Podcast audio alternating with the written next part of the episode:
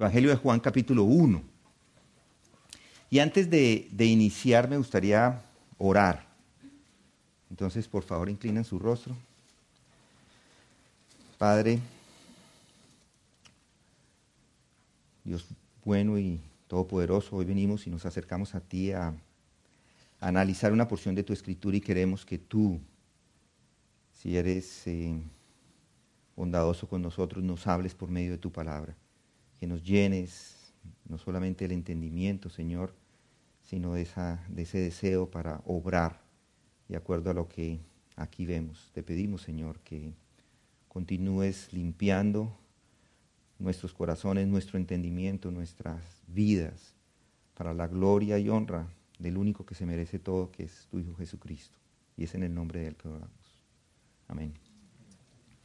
Hoy quiero que analicemos una porción de este capítulo 1.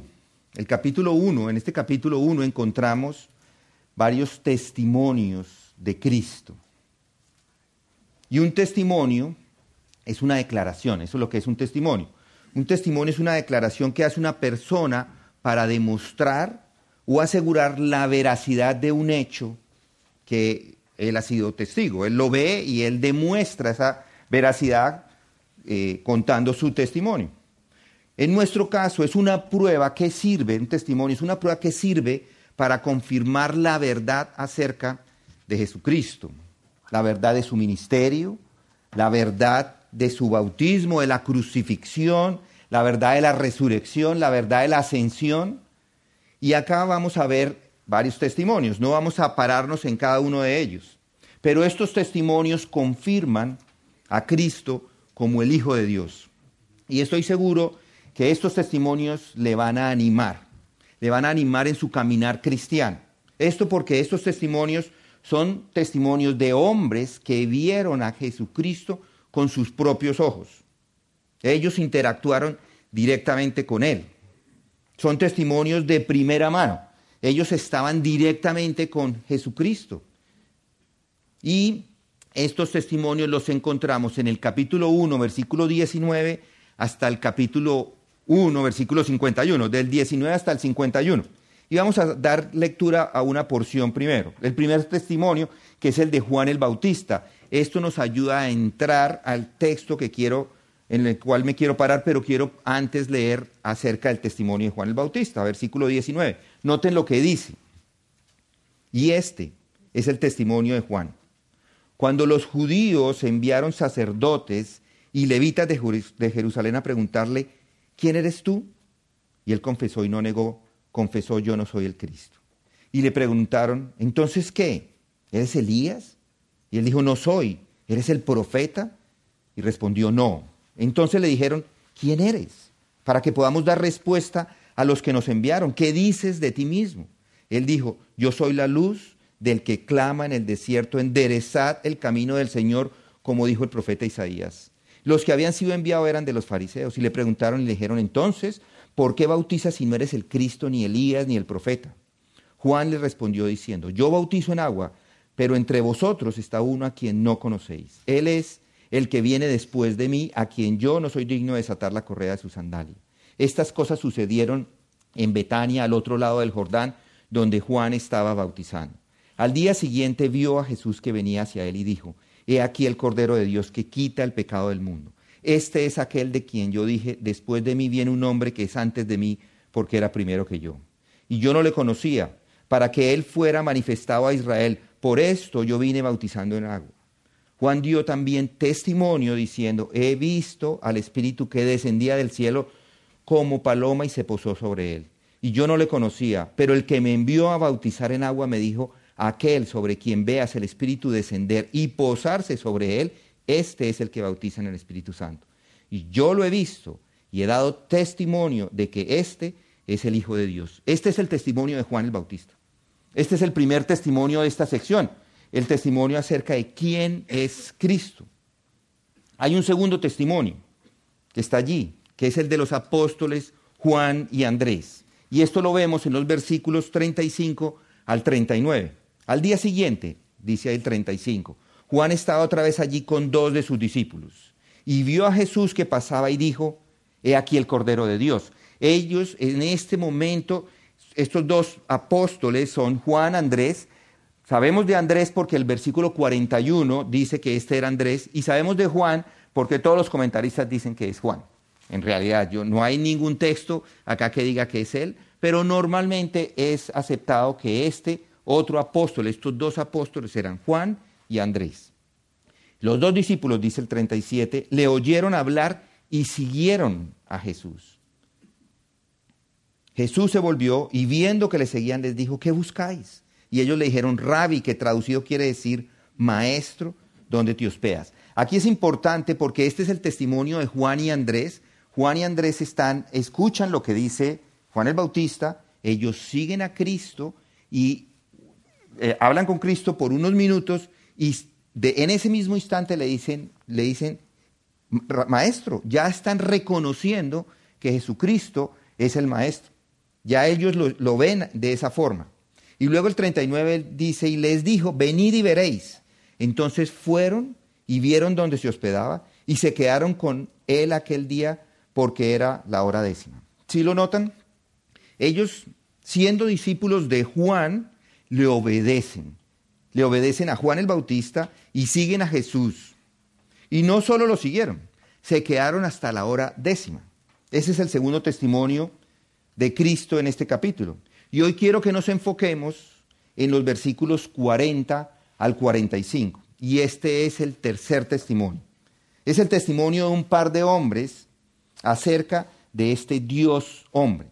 Hombres que, con sus experiencias nos ayudan a conocer de alguna manera la plenitud de Cristo. Plenitud que recibimos cuando somos salvos. Plenitud que recibimos cuando somos bautizados con el Espíritu Santo. Versículo 16 de ese mismo capítulo dice, pues de su plenitud todos hemos recibido y gracia sobre gracia. Creo que esta sección particularmente está diseñada para alentarnos. Y noten estos hombres, que son de alguna manera conocidos. Estos nombres nosotros los reconocemos, conocidos porque son parte del grupo de los doce apóstoles.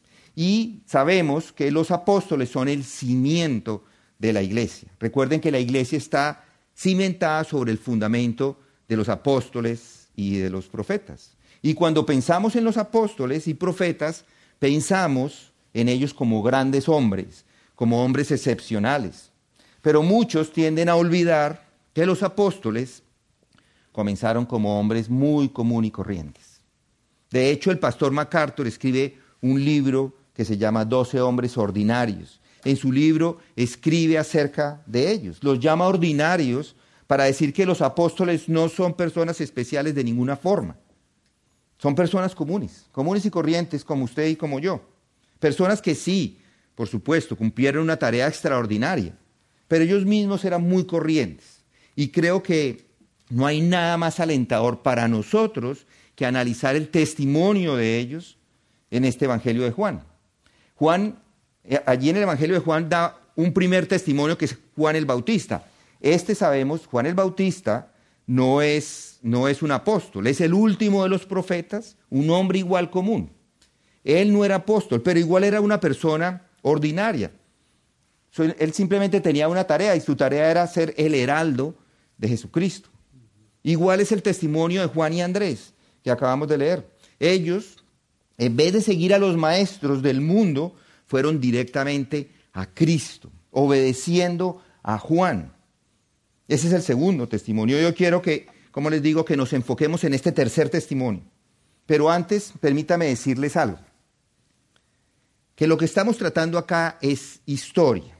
Es una historia real. Son hechos que sucedieron. Y a pesar de ser un recuento de los hechos históricos, encontramos principios que podemos aplicar para nosotros hoy. Además, recuerden que estas personas no habían recibido el Espíritu Santo en este momento. Eso es importante. Estaban con Cristo, sí, estaban de frente a Cristo, pero no habían recibido el Espíritu Santo.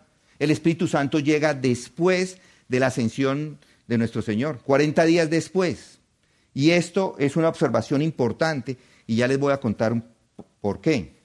La narración de la llegada del Espíritu Santo la encontramos en el libro de Hechos iniciando en el capítulo 2. Y de ahí vemos más adelante cómo el Espíritu Santo llega en el libro de los Hechos. Y para ubicarnos en el tiempo, lo que encontramos aquí en este Evangelio de Juan sucede en al menos tres años antes del evento de Pentecostés en Hechos 2.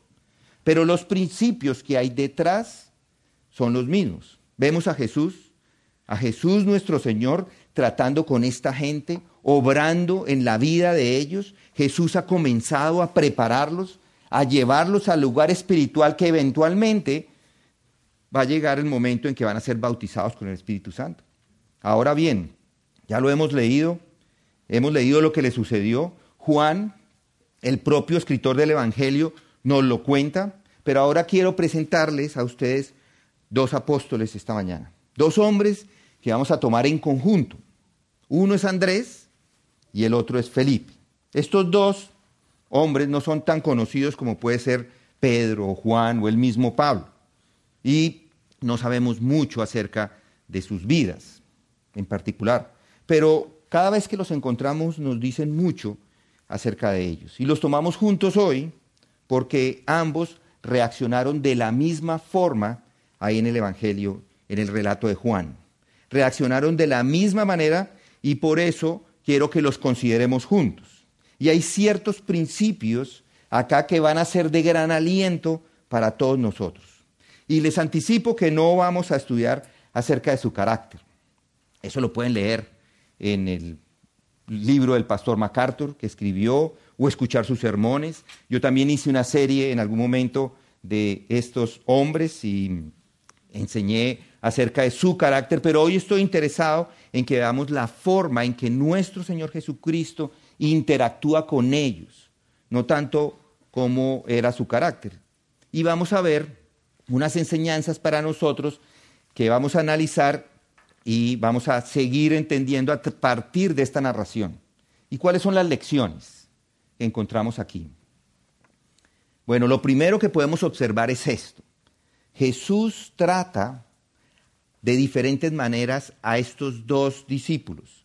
Y por implicación podemos decir que es la misma forma que él hace con todos nosotros. Sí, así es. Venimos de diferentes lugares, de diferentes nacionalidades. nacionalidades. Estábamos allí en este, hace unos minutos parados conversando y cuatro países ahí, cuatro personas. Y ustedes están acostumbrados a eso, que todo el mundo es de algún lado. Diferentes temperamentos, diferente raza, diferentes en todo sentido, pero todos hemos sido llevados al mismo lugar. Sin embargo, la forma en que llegamos allá es diferente. Y hoy quiero mostrarles la importancia de lo que digo. Tomemos un hombre como Andrés. ¿Sabemos cómo llegó a Cristo? Bueno, era uno de los discípulos de Juan el Bautista y estaba escuchando a Juan el Bautista con Juan el apóstol esa tarde allí, estaban allí escuchándolo y Juan el Bautista les dice, sigan a Jesús. ¿Y ellos qué hacen? Le, siguieron. He aquí el Cordero de Dios, les dice. Y ellos fueron con Juan y escucharon la enseñanza de nuestro Señor. Así es como llegaron ellos, así es como llegó Felipe, Andrés, perdón. Ahora, eso lo podríamos llamar como la llegada indirecta. Pero cuando vemos el caso de Felipe, encontramos algo diferente. Al día siguiente, Jesús va a Galilea y encuentra a Felipe. Y le dijo, sígueme. Eso es directo. De una vez, sígueme. Y él siguió. ¿Notan la diferencia entre los dos? Y pienso que la mayoría de las personas vienen a Cristo y al conocimiento de esta gran salvación indirectamente.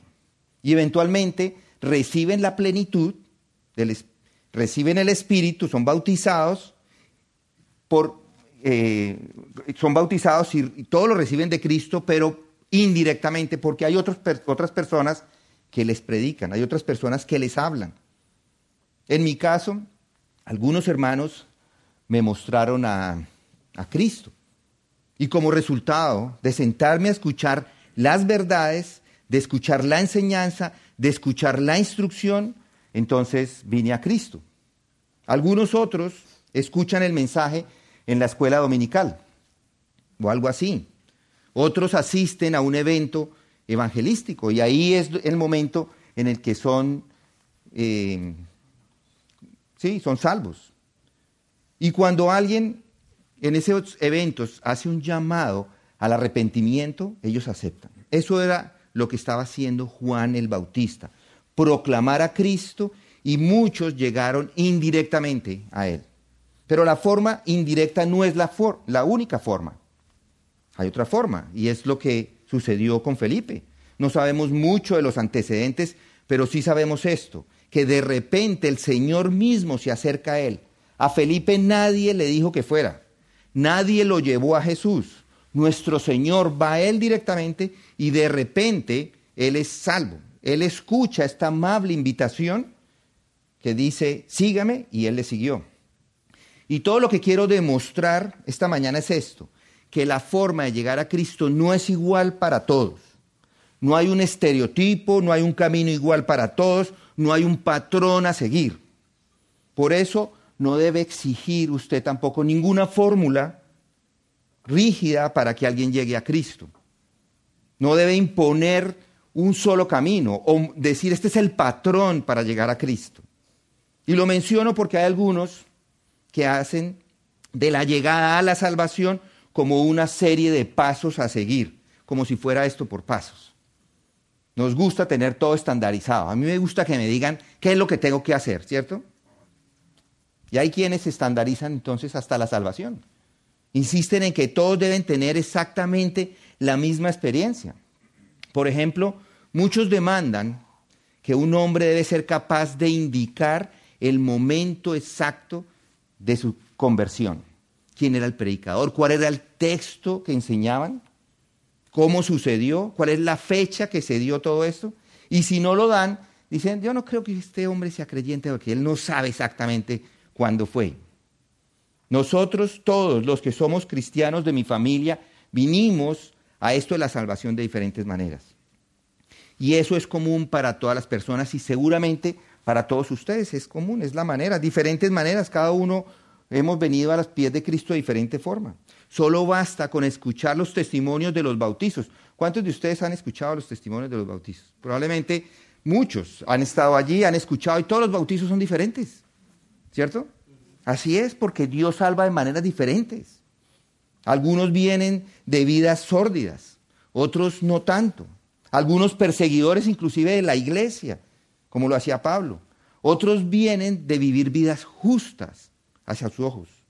Es decir, que todos vienen de formas diferentes, de vidas de pecado diferentes y llegan de diferentes formas. Algunos inclusive han creído solo leyendo una porción de la escritura. De hecho, leí de alguien que creyó leyendo un pedazo de periódico en el que envolvieron la carne que había comprado en la fama. La fama es el lugar donde venden carne. En el periódico estaba publicado un sermón de Spurgeon y eso sucedió en Inglaterra y este hombre creyó. Y es de eso que quiero que presten atención esta mañana. Nunca debe insistir en que hay algún tipo de patrón o que las personas deben seguir un proceso en particular. Inclusive nuestro Señor mismo varió el procedimiento. Él recibió a los que son enviados por Juan el Bautista. ¿Recuerdan? acabamos de estar ahí. Les dice, síganlo a él y él lo recibe. Él mismo llama a otros directamente, como lo hace con Felipe. Él recibe a los que fueron traídos por los evangelistas. Simón y Natanael más adelante, los evangelistas Felipe, Andrés y Felipe. Y él, ellos, él recibe a Simón y Natanael. Si notan, hay una gran variedad. Hay una gran variedad de cómo las personas llegan a Cristo. Y esto no es más que una pequeña ilustración de lo que sucede a escala mucho más grande. En la cristianidad es eso, todos llegamos de diferentes formas. Pero ojo, siempre hay que recordar que esto es la acción de Dios. Él a veces usa unos medios y otras veces no los usa. Pero por lo general, este es un gran principio. Y es el mismo principio que usa Dios cuando sana a una persona de la enfermedad. Normalmente las personas son sanadas indirectamente, pero es Dios el que siempre sana. A veces por medios indirectos, Pero cuando Dios decide hacerlo de forma directa, puede sanar al quien quiera, sin medios. Pero no todo el mundo ve esto así.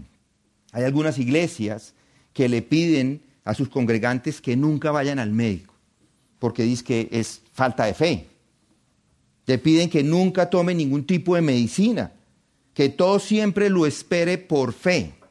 Le piden que no visite al médico. Y algunos así hacen. No van al médico. Esto le sucedió a un hermano en la iglesia donde nosotros nos congregamos. Su hija se enferma. En la iglesia le dicen, no, nosotros vamos a orar por su hija. Y empiezan a orar por su hija, oran por su hija, nunca los dejan ir al médico y su hija fallece. Y pues él desbastado, después de años toda la familia se desbastó porque no le permitieron ir al médico. Y eso es, una contradicción al principio de las escrituras, que Dios usa diferentes maneras. Es el mismo Dios que hace todas las cosas. A veces los médicos son utilizados para curarle, la medicina es utilizada para curarle. No deje, no deje de ir al médico cuando está enfermo. Hay algunos que dicen, bueno, yo no tomo pastillas. Pero si las pastillas están ahí para que uno se las tome cuando está enfermo, para eso están. Es posible que Dios le cure por medio de los médicos y por medio de la medicina. Y esto es lo mismo con la salvación. Recuerde que todos los patrones no son cristianos. Los cultos falsos siempre hacen exactamente lo mismo, de la misma manera. Ellos usan un patrón. Siempre hay un método a seguir algo que hacer y el resultado es siempre el mismo. Esa es la forma en que uno puede reconocer cuando es un culto. Es una especie de remedio patentado por ellos. Hace lo mismo de la misma manera y logra el mismo resultado, pero eso no es el Evangelio. La salvación llega de diferentes formas al creyente y esa es la maravilla y la gloria de este Evangelio. Es lo mismo con Dios en la creación y al final en todo lo que Él mismo hace. Piense en las flores o tome cualquier cosa de la naturaleza. En cierto sentido son idénticas, sin embargo no son idénticas. Siempre hay alguna diferencia, leve y sutil. Y esa es la gran manera de Dios, de la manera que Dios obra a través de todo el universo. Por lo tanto, lo expreso de esta forma. Esté atento a cualquier enseñanza que estandarice el procedimiento, que estandarice el método de salvación. Firme aquí. ¿Han escuchado? Levante la mano. Haga esta oración. Pase al frente. Venga a este encuentro y ya está. Si usted viene a este encuentro, ya la hace. No. Si se encuentra con lugares en donde le piden lo mismo, que haga lo mismo, dude de ellos. Vea con recelo los lugares en donde siempre hacen lo mismo. No confíe en lugares que hacen las cosas como si fuera una línea de trabajo de una fábrica, como siguiendo un tipo de patrón inventado y patentado.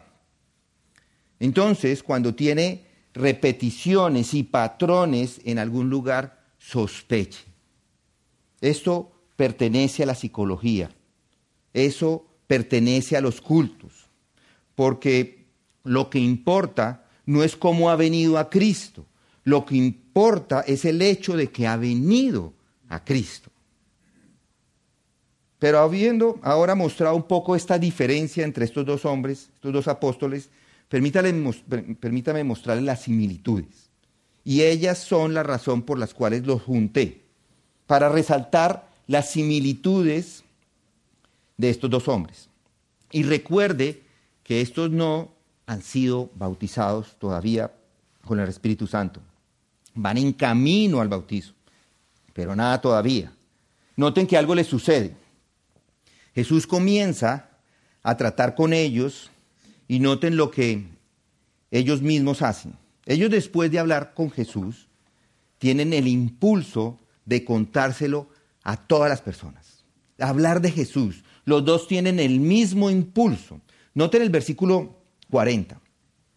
Uno de los que oyeron a Juan y siguieron a Jesús era Andrés, hermano de Simón Pedro. Noten el versículo 41. Él encontró primero a su hermano Simón y le dijo, hemos hallado al Mesías, que traducido quiere decir Cristo. Y pasen al versículo 45. Felipe encontró a Natanael y le dijo, hemos hallado a aquel de quien escribió, escribió Moisés en la ley y también los profetas, a Jesús de Nazaret, el hijo de José. ¿Notaron lo que ambos hacen? ¿Notaron la urgencia de hablar de Cristo? Ellos tenían afán.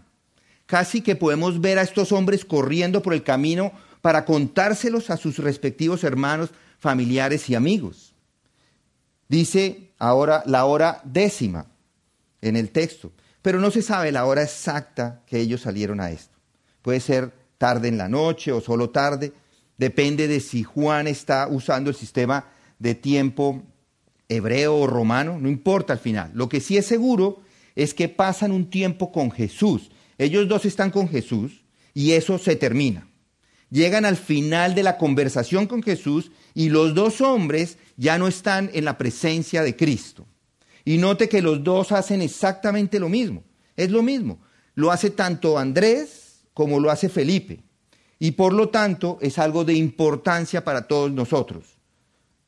No han recibido el Espíritu Santo. Ellos no les nace naturalmente, ellos solamente escuchan a Cristo, porque el Espíritu Santo sí nos lleva, nos mueve, pero ellos no han recibido el Espíritu Santo. Ellos escuchan a Jesucristo y salen, salen de, de esa reunión. No fueron entrenados, tenían apenas unas pocas horas, no fueron entrenados para contarles a otro, no asistieron a la clase en la que se les dijo cómo pescar o cómo acercarse a los demás. No se les dio un pequeño manual sobre cómo ganar almas para Cristo. Mis queridos amigos, no había nada de eso en la iglesia primitiva. Ellos solo pasaron unas horas con Jesucristo. Entonces, hay algo malo si todo el mundo tiene que tomar un curso de cómo evangelizar para hablar de Cristo. Hay algo mal en eso. Muchos se quedan callados con sus familiares porque es que yo no he hecho el curso en la iglesia. Lo ofrecieron, pero yo no lo he hecho. Nosotros damos el curso. Yo no estoy hablando de que el curso sea malo. No hablo nada en contra de conocer más acerca del evangelismo. Pero lo que digo es que no necesita el curso para hablar de Cristo. ¿Ha leído el Nuevo Testamento? ¿Saben cómo se extendió el cristianismo? No fue con eruditos, no fue con seminaristas expertos, llenos de ayudas audiovisuales. Se expandió con personas comunes y corrientes como usted y como yo. No tenían tratados. Es que si yo no tengo un tratado, yo no puedo hablar de Cristo. Yo tengo que tener un tratado para poder presentar algo, para poder hablar de Jesucristo. No, no. Andrés y Juan se sientan, escuchan a Cristo, se sientan a sus pies y cuando Jesús termina con ellos, los vemos a ellos corriendo por el camino a hablar acerca de Él. Eso es el cristianismo, eso es evangelismo. Y tanto Andrés como Felipe hacen exactamente lo mismo. Y es lo mismo que hace inclusive la mujer samaritana cuando escucha a Jesús. Y podemos decir que de todas las personas en el mundo, uno pensaría que Jesús nunca hablaría con esta mujer. La mujer estaba viviendo una vida de adulterio y de pecado, no era una mujer moral para nada, era una persona llena de pecado. Y noten el texto, capítulo 4, si está en Juan, capítulo 4, y allí el versículo 7 dice, una mujer de Samaria vino a sacar agua, y Jesús le dijo, dame de beber. Pues sus discípulos, versículo 8, habían ido a la ciudad a comprar alimentos.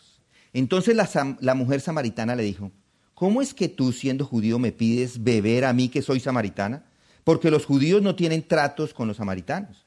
Respondió Jesús y le dijo, si tú conocieras el don de Dios y quién es el que te dice, dame de beber, tú le habrías pedido a él y él te hubiera dado agua viva. Ella dijo, Señor, no tienes con qué sacarla y el pozo es hondo. ¿De dónde pues tienes esa agua viva? ¿Acaso eres tú mayor que nuestro padre Jacob? Que nos dio el pozo del cual bebió él mismo y sus hijos y sus ganados?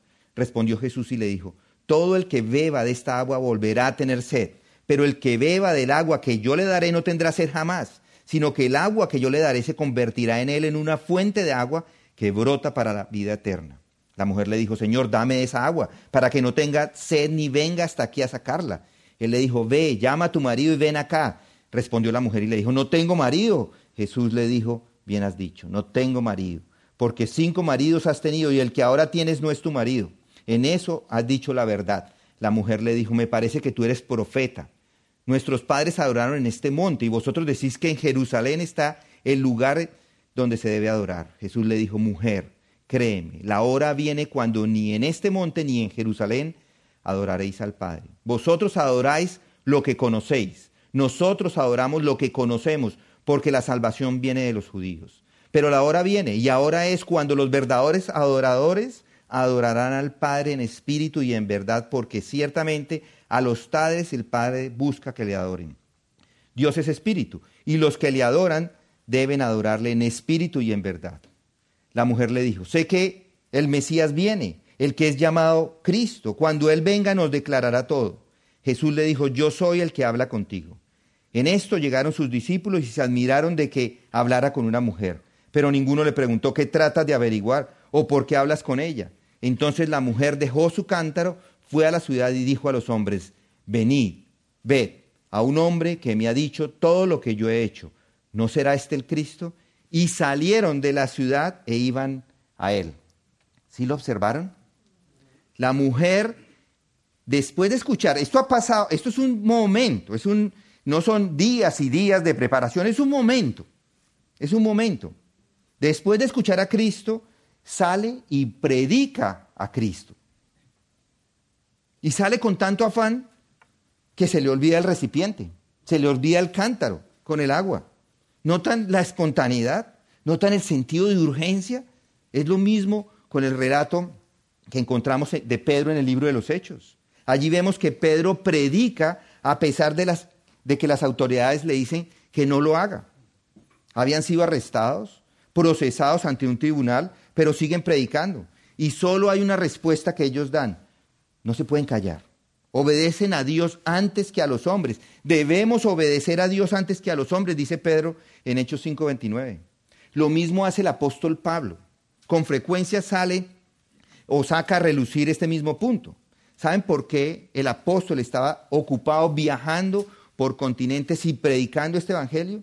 Les voy a dar la respuesta. Tengo obligación, dice él. Tengo obligación tanto para con los griegos como para con los bárbaros, para con los sabios como para con los ignorantes.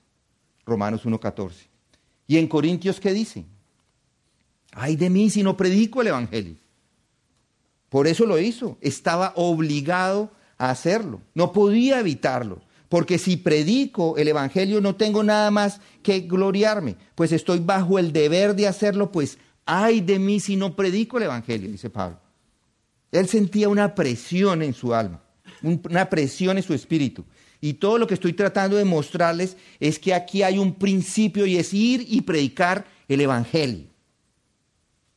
Y ellos lo estaban haciendo inclusive antes de Pentecostés. No tenían el Espíritu Santo y ya estaban predicando.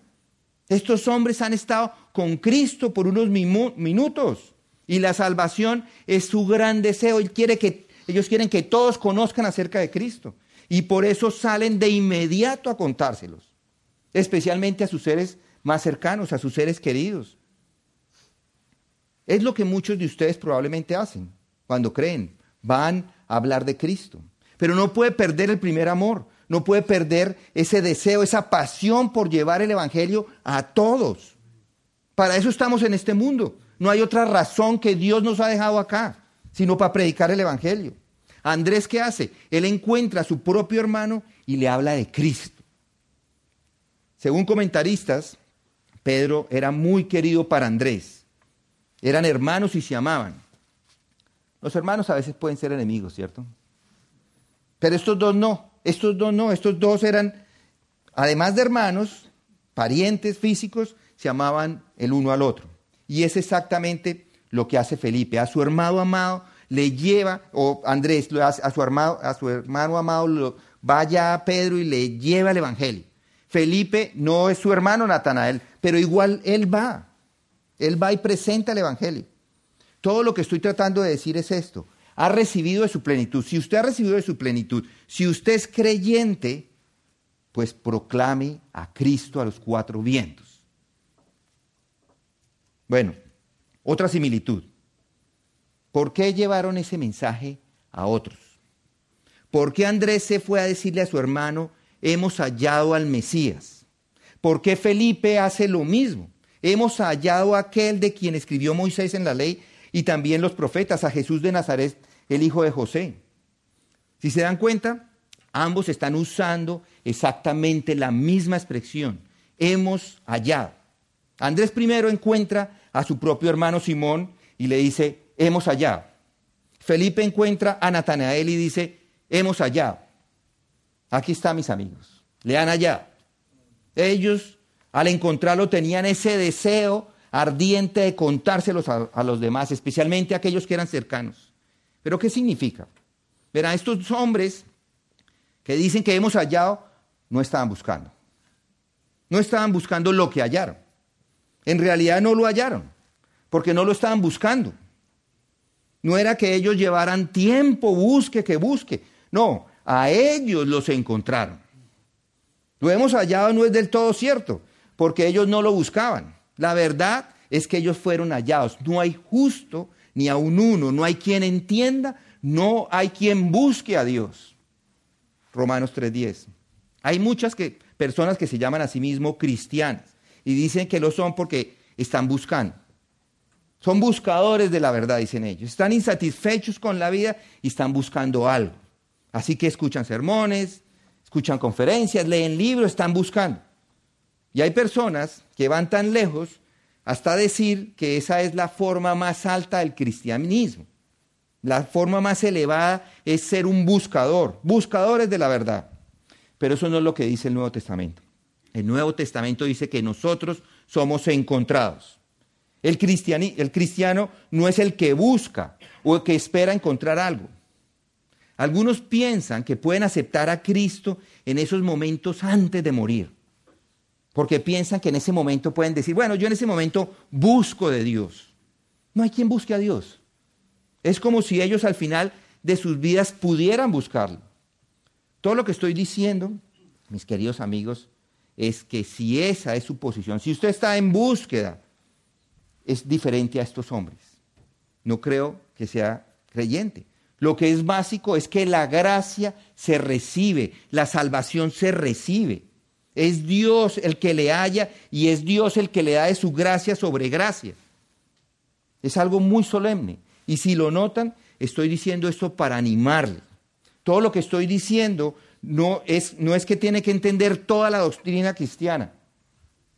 Solo le pregunto, tiene algo que le haga decir que lo encontró y quiere que todos lo sepan, si es simplemente un buscador, uno que simplemente está buscando la verdad, no puede ayudar a nadie. Por supuesto que no puede, porque está buscando, no ha encontrado, ¿cierto? Pero ¿es usted capaz de decir que ha encontrado algo? Tiene ese impulso de decírselo a los demás. Y no tiene que ser un impulso gigantesco. No tiene que llegar a ser como el apóstol Pablo que se fue de un lugar para otro de aquí para allá. No, no. Pero cuando habla con la gente, especialmente con sus seres queridos, siente que tiene que contarles sobre esto que le ha sucedido en su vida. Y eso es lo mínimo. Es lo mínimo. Eso es lo mínimo que nosotros debemos hacer. Compartir. No tiene que ser un abogado para hacer el argumento, hacer un argumento para Cristo. No tiene que ser un misionero o un pastor para predicar a Cristo.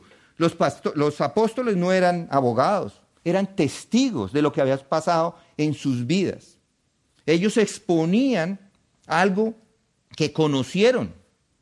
En esencia, ellos estaban dando su experiencia de lo poco que conocieron. Había sí una calidez, había urgencia en su mensaje, había un deseo de comunicar esa experiencia.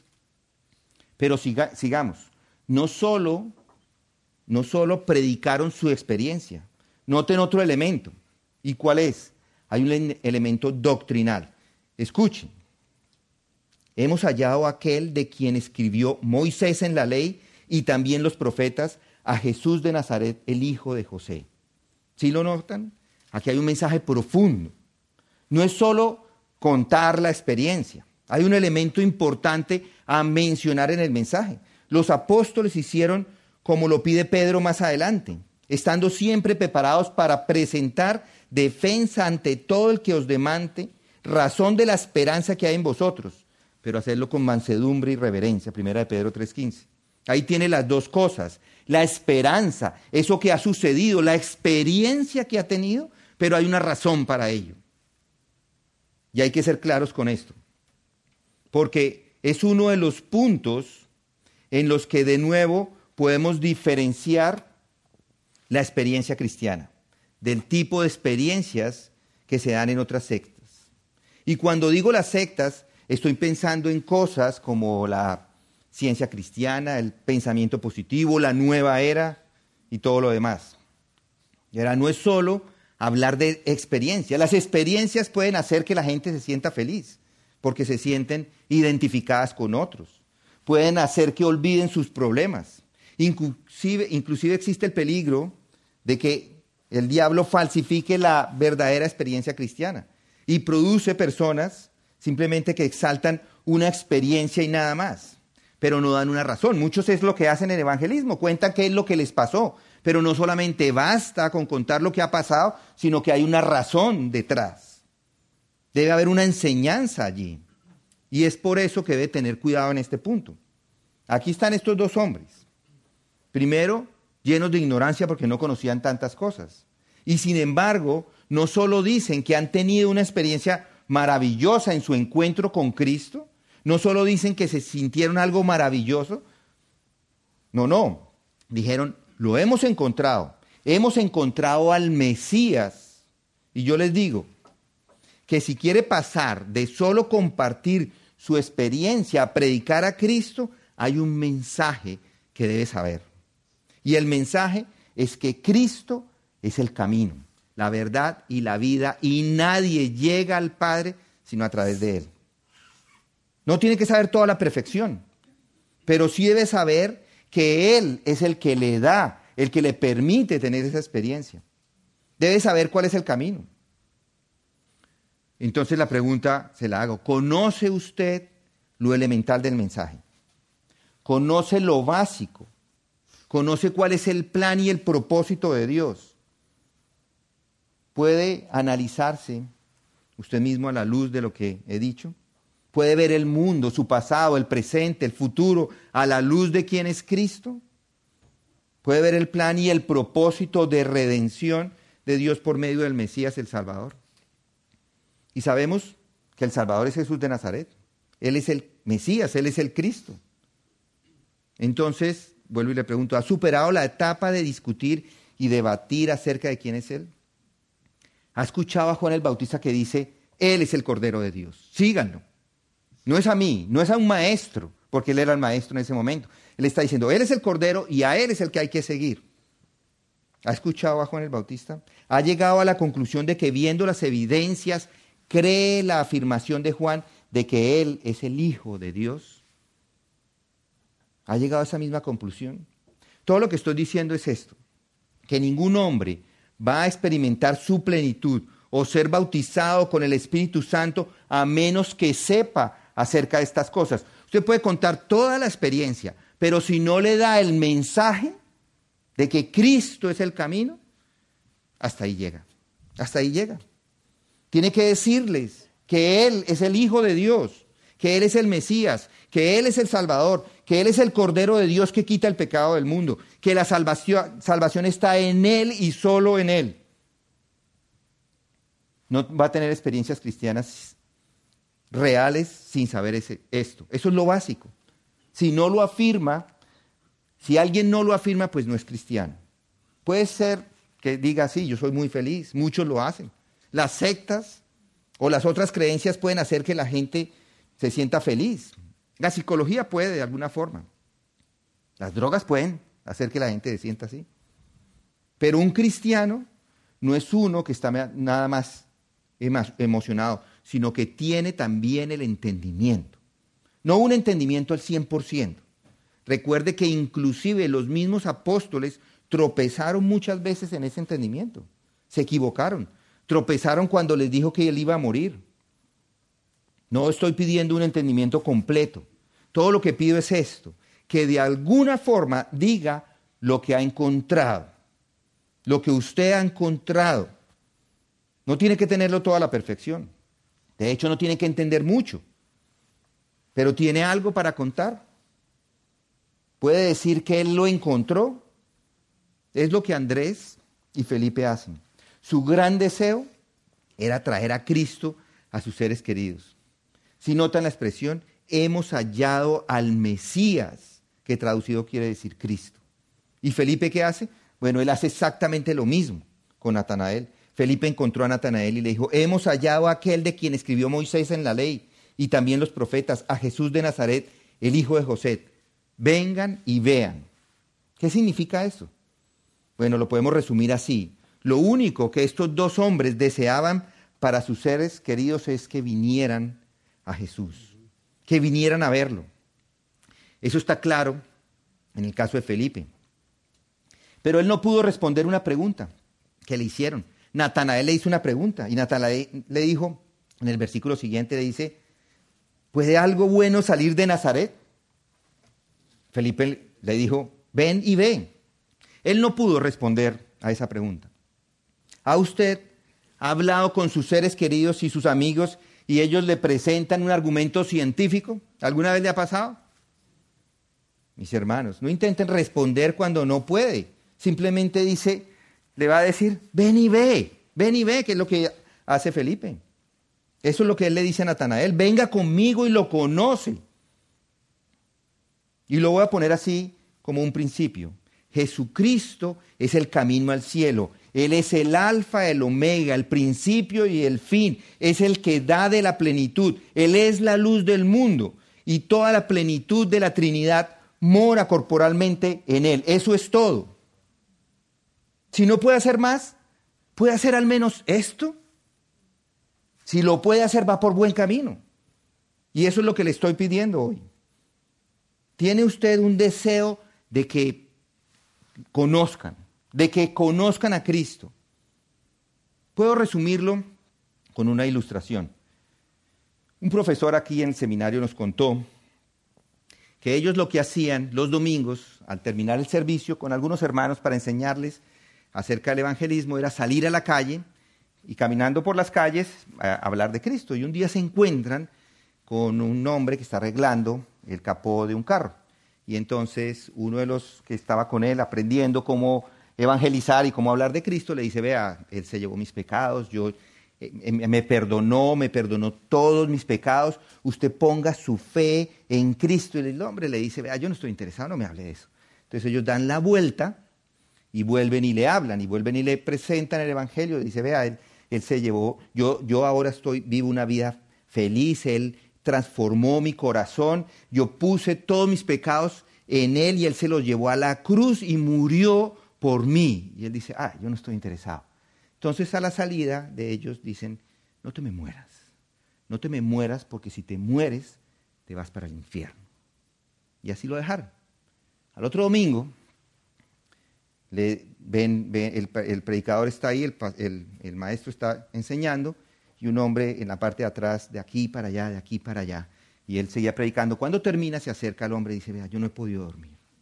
No he podido dormir. ¿Qué tengo que hacer para ser cristiano? Ese es el Evangelio. No necesitamos nada especial. Solamente necesitamos decir, Él es el camino. Y si no crees y si no te arrepientes, te vas para el infierno. Así es. Jesucristo es el camino al cielo. Él es la luz del mundo. Así es. No tiene que ser hacer una presentación de seminario con las verdades cristianas. Todo lo que le estoy pidiendo, mi querido, es, mi querido amigo y hermano, es tan simple como esto. Sabe lo suficiente de Él. Le ha experimentado. Desea que el mundo entero lo conozca. Ese es su mayor deseo, traer a otros a los pies de Cristo. Desea que Él les salve para que toda la gloria y toda la honra sean para Él. Anhela el día en que el nombre, al nombre de Jesús se doble toda rodilla, de los que están en el cielo, en la tierra y debajo de la tierra, y toda lengua confiese que Jesucristo es Señor para la gloria del Dios Padre. Y yo le digo, ¿sabe algo? Si lo hace, Es para mí un privilegio decirle que ese es el camino para que muchos lleguen a los pies de Cristo. De pronto muchos de sus familiares van a creer por predicar el Evangelio. Si sabe lo suficiente de Él, si sabe lo básico y lo cree, es suficiente. Es suficiente para que ellos también vengan a Él, para que le conozcan, para que puedan verlo, para que puedan recibir ese bautismo definitivo del Espíritu Santo y recibir de esa plenitud y gracia sobre gracia, de la que nos habla Juan en el versículo 16. Y vamos con esto a orar.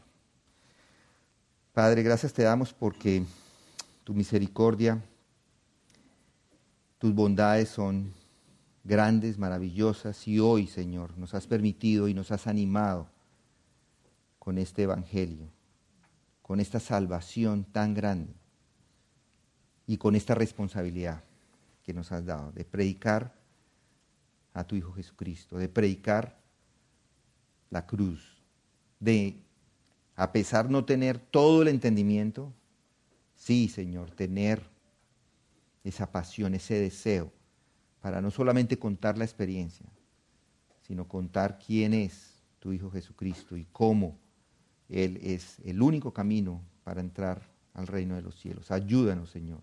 Ayuda a cada uno de mis hermanos acá presentes a que sean usados como instrumentos para que tu iglesia continúe siendo eh, aumentada, siendo añadida de todas estas otras almas que están afuera y que no conocen el verdadero evangelio y a veces no lo conocen por nuestra propia falta. Y por eso quiero, Señor, no solamente animarlos a ellos, animarme a mí mismo, Señor, para que todo el tiempo tengamos ese evangelio en nuestros labios y para que proclamándolo otros puedan llegar a los pies de aquel que vino, murió y resucitó en esa cruz por todos nosotros y para perdón de nuestros pecados a tu Hijo Jesucristo y es en su nombre que oramos.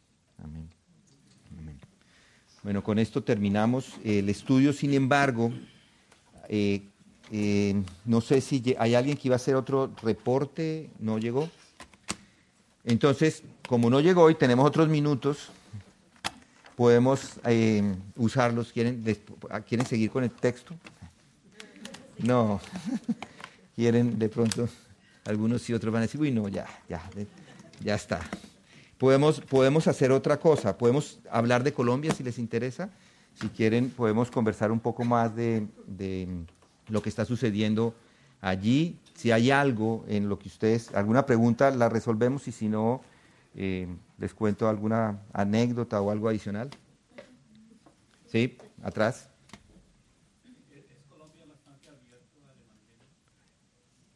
Ahora, el Colombia es un país que fue eh, tradicionalmente católico hasta el año 1991. Antes del el 91 era un país cerrado al Evangelio. Llegaban un misionero que otro. Ustedes conocen a Barry eh, Herman. Bueno, él estuvo en Colombia en el año 54 y él cuenta las historias de lo difícil que fue llevar el Evangelio allí en ese momento cuando el país estaba cerrado. En el año 91 inicia eh, la libertad de cultos. Y la libertad de cultos, lo que, se dio con esta libertad de culto es que llegaran las iglesias. La situación es que llegaron muchas de las iglesias carismáticas y pentecostales que estaban en ese momento en furor en California y en otros lugares. Entonces llegan con esa fuerza a Colombia y ese es el tipo de iglesias que tenemos allí. Iglesias muy grandes, algunos de ustedes han escuchado probablemente de los doce, del grupo de los doce, el, el G12, ¿han escuchado el G12? El G12 inicia ya, es una iglesia gigantesca, muchísimas personas, nosotros recibimos personas de allá y les decimos, claro, que se tienen que venir, el G12, pues no pensamos que estén predicando un evangelio y, a un Cristo, al mismo Cristo que nosotros predicamos, y mm, al mismo tiempo hay otras que han venido tomando todo los, lo, que hace, eh, por ejemplo, eh, estos australianos, y ahora se me... se llama el lugar de su presencia, pero ellos están siguiendo a otro. Es una iglesia también de 40 mil personas o algo así. Es grande. Entonces sí, las iglesias están creciendo. Están, hay, hay evangelio, hay muchas personas que han escuchado, sin embargo, el verdadero evangelio eh, ha estado escondido. No digo que nosotros seamos los únicos, hay otros hermanos que han empezado a predicar a Cristo y hay una transformación y yo creo que ese es el, el éxito de la iglesia de nosotros. Nosotros lo único que hacemos es abrir las escrituras y predicar. Es lo, en realidad es lo único, no hacemos nada más, no tenemos campañas evangelísticas que deberíamos, pero entonces a veces nos da como miedo porque ya el lugar se nos... Entonces si empezamos a hacer mucho, que hay que hacerlo, pero nosotros predicamos que la gente llegue y la gente está llegando y cada semana siguen asistiendo. Entonces sí hay una apertura, para dar respuesta, hay una apertura al Evangelio, hay algunas limitaciones para las iglesias, pero pero estamos yo creo que en el mejor momento que pudiéramos estar en relación al Evangelio en Sudamérica o en Colombia, mejor. ¿Sí?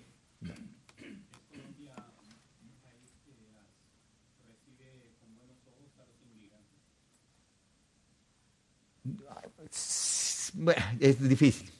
Es difícil responderlo porque allá no habían inmigrantes. nadie, ¿Quién quería irse para Colombia? Nadie. Todos los colombianos se querían ir, pero nadie quedarse. Entonces, hoy día que muchos de los venezolanos han llegado, dos millones de personas tenemos venezolanos en, nuestro país, en nuestra ciudad, entonces eh, a Colombia le ha tocado acomodarse a la inmigración, algo que no, que no, no conocía. Y hoy día, pues ha venido, muchos de ellos se han venido, eh, el gobierno les da la legalidad y ellos han venido acomodándose, pero al mismo tiempo también hay, hay resentimiento porque si hay uno que roba, digamos, uno, dicen, los venezolanos todos roban. Como acá, los latinoamericanos, si ven los latinoamericanos, es, parecido en ese sentido, sin embargo, el, gobierno ha estado trabajando en eso bastante, entonces les da legalidad para que puedan trabajar y muchos de ellos se han involucrado en, la vida, entonces, del día a día. Y hoy día pienso que, está abierto, está abierto a, la inmigración más que nunca antes. Hay, eh, los chinos están allá, están haciendo negocios, no hacen negocios acá, entonces se van para allá y hacer. Aquí, allá venden los celulares que aquí no venden, allá los venden. Sí, así es. ¿Sí?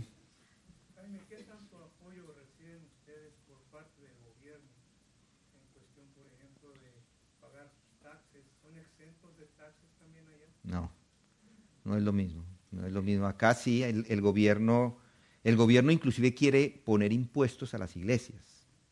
Que eso ya, se les cayó, lo hicieron, hicieron una, propusieron una ley para eh, cobrarles a las iglesias, pero no pasó. El Congreso hace, no hace tanto, seis meses o cinco meses.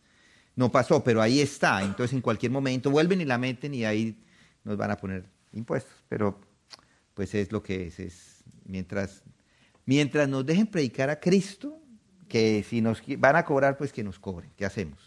Pero, pero el punto es que nos digan, no, usted no predique más.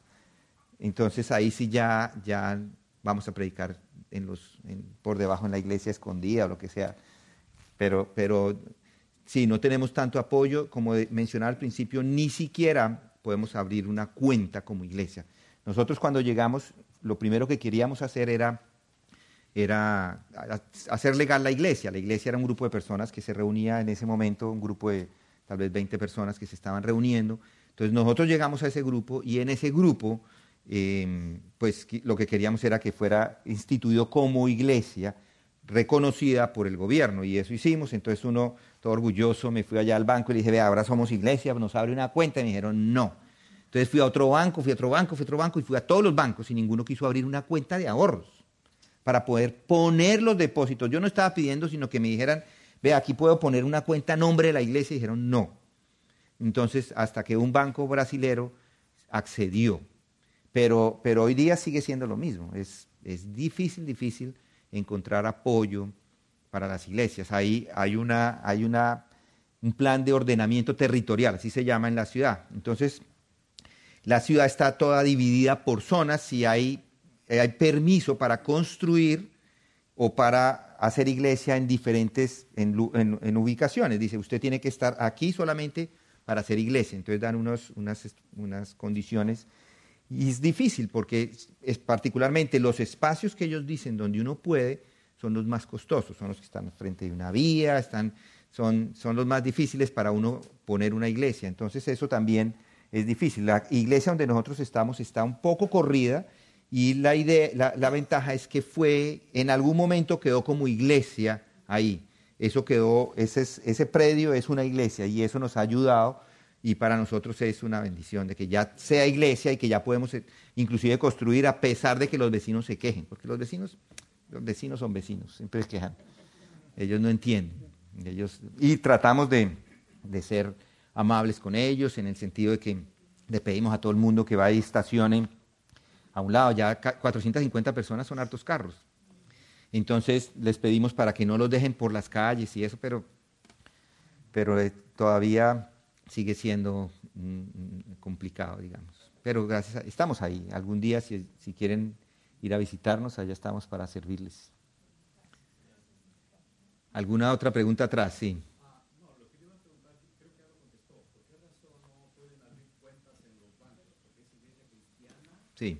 Las iglesias católicas pueden.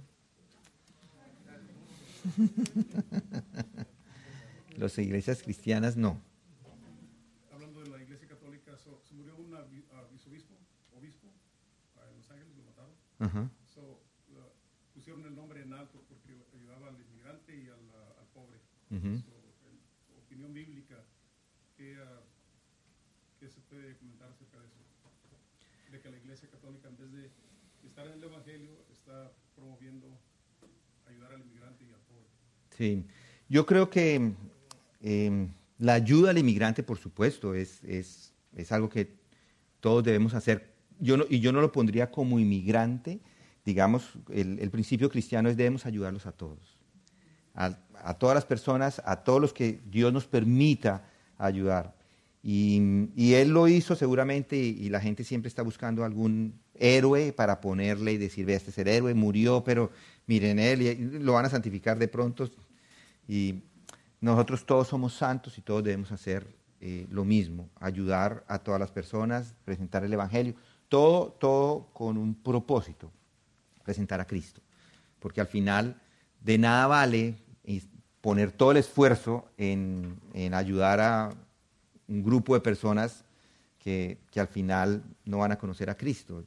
Yo, yo, yo digo, pues hay que, yo les doy, pero, pero escuchen, como hace el, los de Children's Hunger Fund que están aquí. Ustedes saben cómo funciona eso, eso, que ellos hacen.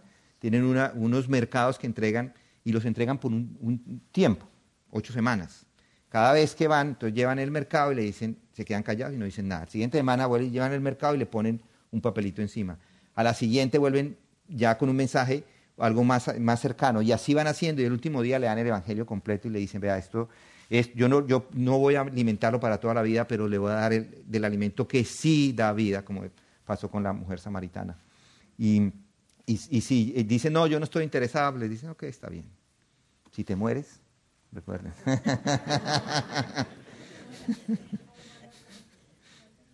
Mm. no te me mueras, ese es el mensaje. ¿Alguien más?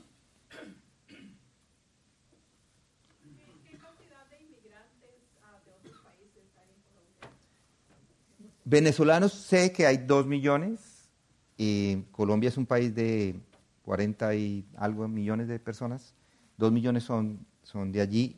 No tengo los datos de los chinos que hay, que son los que están haciendo negocios y y algunos otros más, pero en realidad no son tantos, es más la inmigración que viene de Venezuela. Eso es lo que nosotros llamamos, y allí les llaman los, ya les cambiaron, antes ponían, en las noticias decían los venezolanos, ya no se menciona Venezuela, ahora se llama extranjeros, todos los extranjeros. Pero cuando alguien es extranjero y hace una pilatuna, todo el mundo dice, ah, de pronto era un venezolano. Yo, los venezolanos los amamos, no, nosotros tenemos venezolanos ahí en la iglesia y son lindas personas, lindas personas que están con nosotros y estamos con ellos y como le digo, muchos se han involucrado en la sociedad de una forma que, que, hacen parte de la sociedad, ya están cambiando los colombianos su forma de hablar, como empezar a hablar como los venezolanos. Sí.